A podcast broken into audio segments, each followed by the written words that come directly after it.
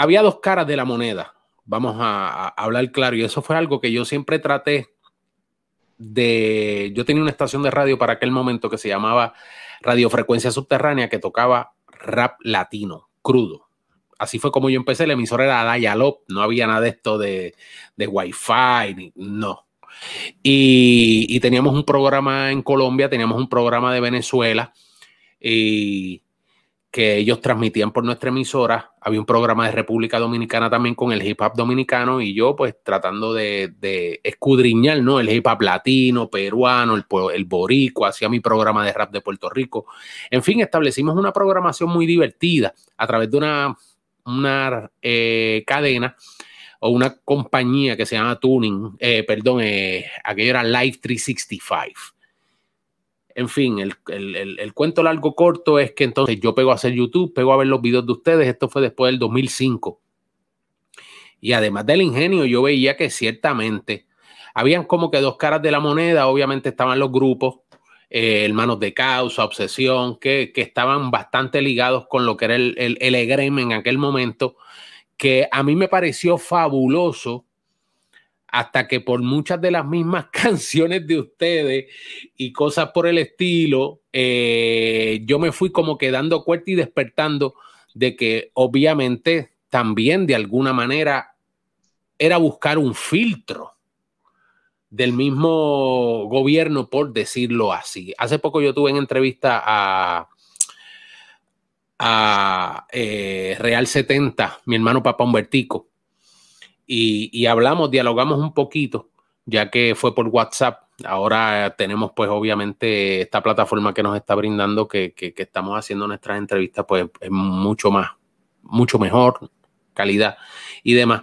Pero que yo veía los videos y cuando yo empecé a verlos ustedes, o sea, ya tipos sin camisa, videos alcohol, crudo, rap cubano, denuncia, protesta. Sí, lo que pasa es que hubimos eh, algunos raperos que respetando también a muchos que, que sí pertenecieron a instituciones y, y, lo hicieron con la mejor, tú sabes, sin, claro. sin querer eh, estar metido en nada que tuviera que ser de apoyar al gobierno ni nada, simplemente lo, lo hicieron por porque lo veían como un trabajo, como un escape, y, eh, eh, respetando esas posturas Existimos también raperos que nunca en ningún momento nos pasó por la mente pertenecer a nada que tuviera que ver con el gobierno.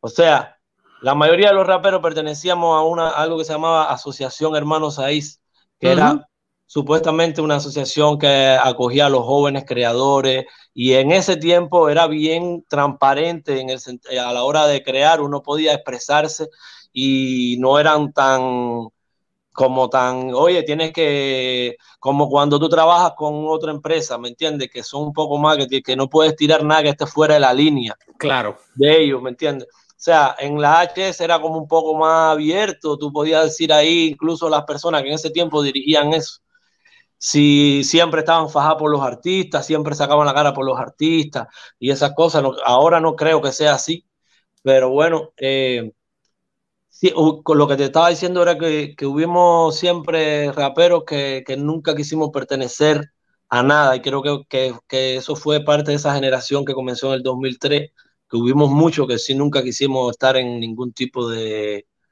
de agencia ni la meta, por lo menos en mi caso, yo a mí cuando yo me en Cuba el rap no es como en otros países, ¿me entiendes? No es una cultura que se le da tanta promoción en la televisión, eh, que hay espacios, que en Cuba eso casi no se ve, como una super subcultura de otro lado que la están metiendo ahí así, ¿me entiendes? No, no hay un apoyo de verdad con el rap. O sea, cuando tú te vas a hacer rapero en Cuba, tú tienes que saber que tú vas a pasar trabajo.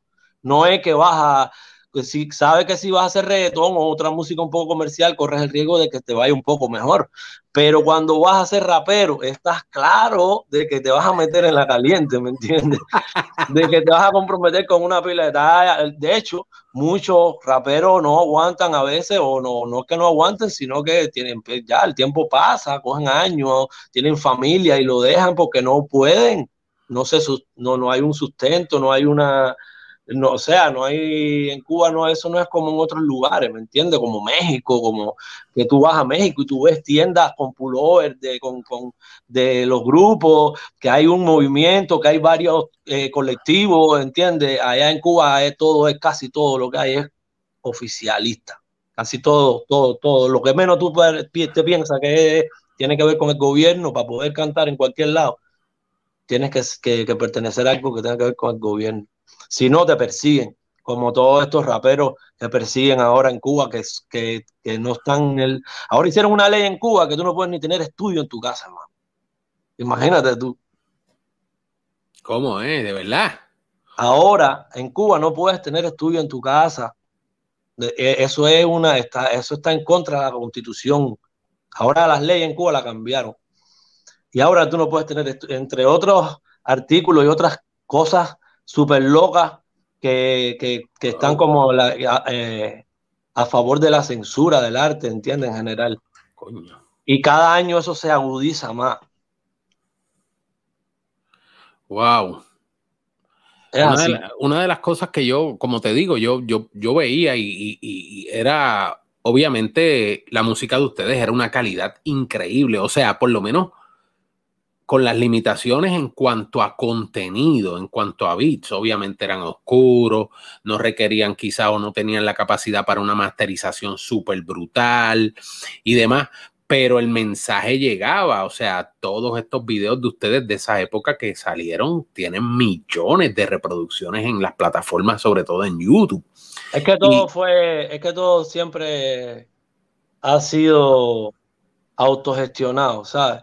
Independiente nunca ha sido, todo lo hemos hecho ahí con el pulmón.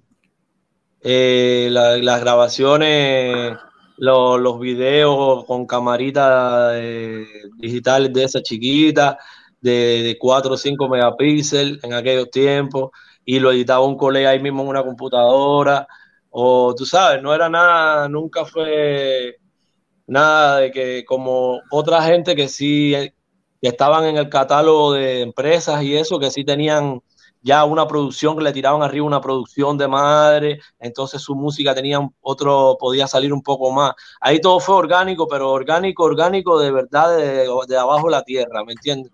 Sí. No, ahí eso fue eh, grabando la música y no era ni siquiera de que uno, no, vas a tener un lanzamiento tal día. ¿Qué lanzamiento? Ahí cualquiera que pasaba llegaba con una memoria y lo metía y se lo llevaba y a veces uno andaba por la calle y, la gente se sabían las canciones y, eso fue, pasó así de un momento a otro y, eran canciones que yo no sabía ni que estaban ya afuera, ¿me entiendes? Y, se iban reando así porque los mismos colegas se la cogían, ah, ah, coño, me gusta esta canción y la llevaba y la ponía en casa otro colega y, el colega la, la, copiaba en la computadora y por ahí pasaban 70 gente más y así y de momento aquello estaba reado en Cuba entera sin promoción, sin radio, sin nada, sin nada, sin, tú sabes, así, eh, una cosa súper loca.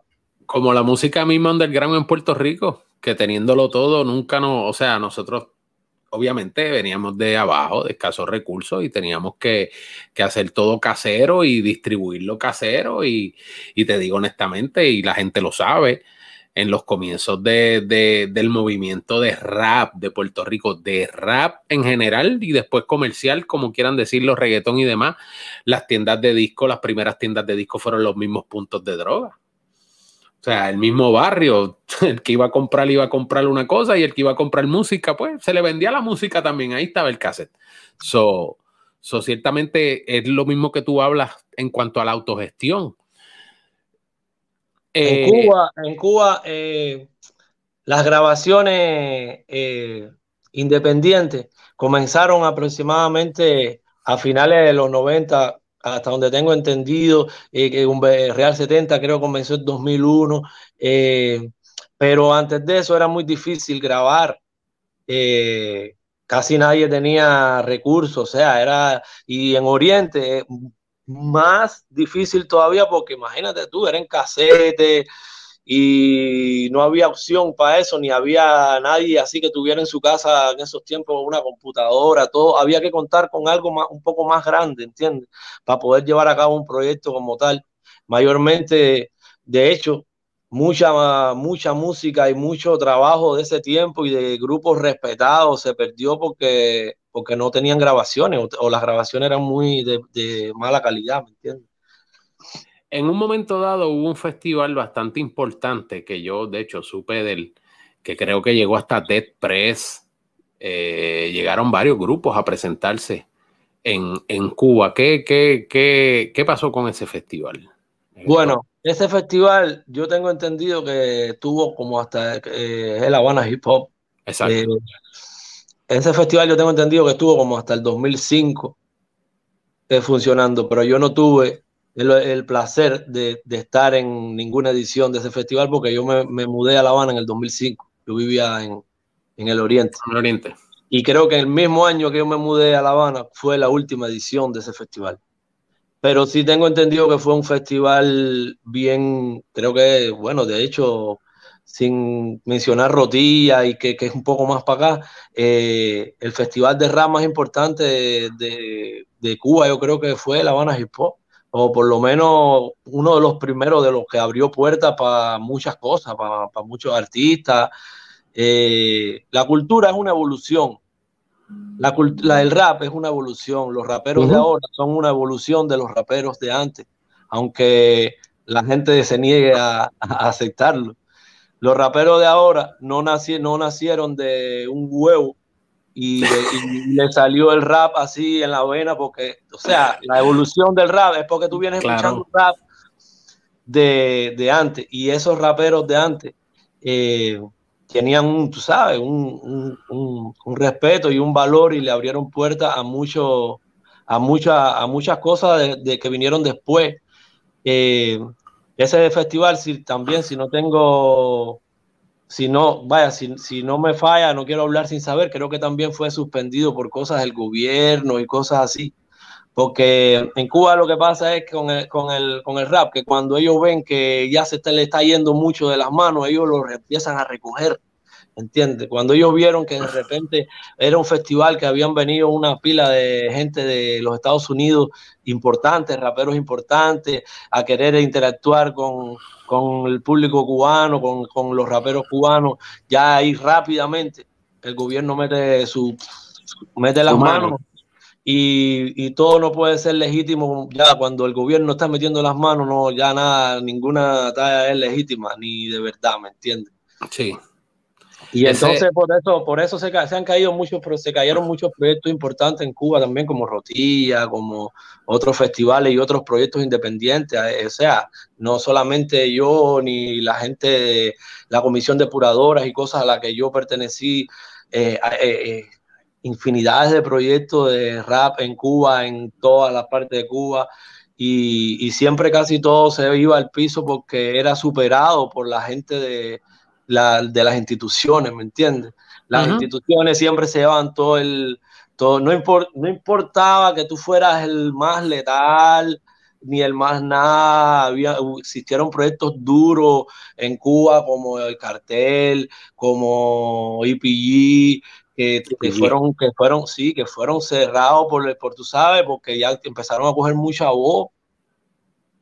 Y eso pasó también con la generación que vino después. Lo que pasa es que esa generación, que fue mi generación, se le fue de las manos a ellos. Ellos no pensaron que con, también con la evolución de, de, la, de la tecnología, eso nos iba a ayudar a que, a que la música se iba a expandir más rápido, ¿me entiendes?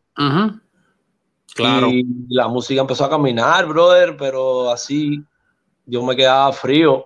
En esos tiempos eh, no era tan, tan de costumbre que, algo tuviera tanta repercusión así por, por, ese medio, ¿me entiendes? Normalmente las cosas que, tenían alcance era porque tú las escuchabas en la radio o la veías en la televisión. Y la, mayoría de las personas que hacíamos el tipo de música que, que yo hago, estaban censurados en todos lados, no podíamos ni siquiera tocar en, muchos lugares y, estaba la música sonando igual, ¿me entiendes? En los visitar, si tú pasabas por la calle en La Habana, tú sabes que las calles en La Habana, las casas están ahí mismo creadas y tú ibas pasando y tú sentías la música sin tú haberte presentado nunca. o sea, eh, yo tenía pocas presentaciones y todo. Yo no, y sin embargo la música andaba por ahí.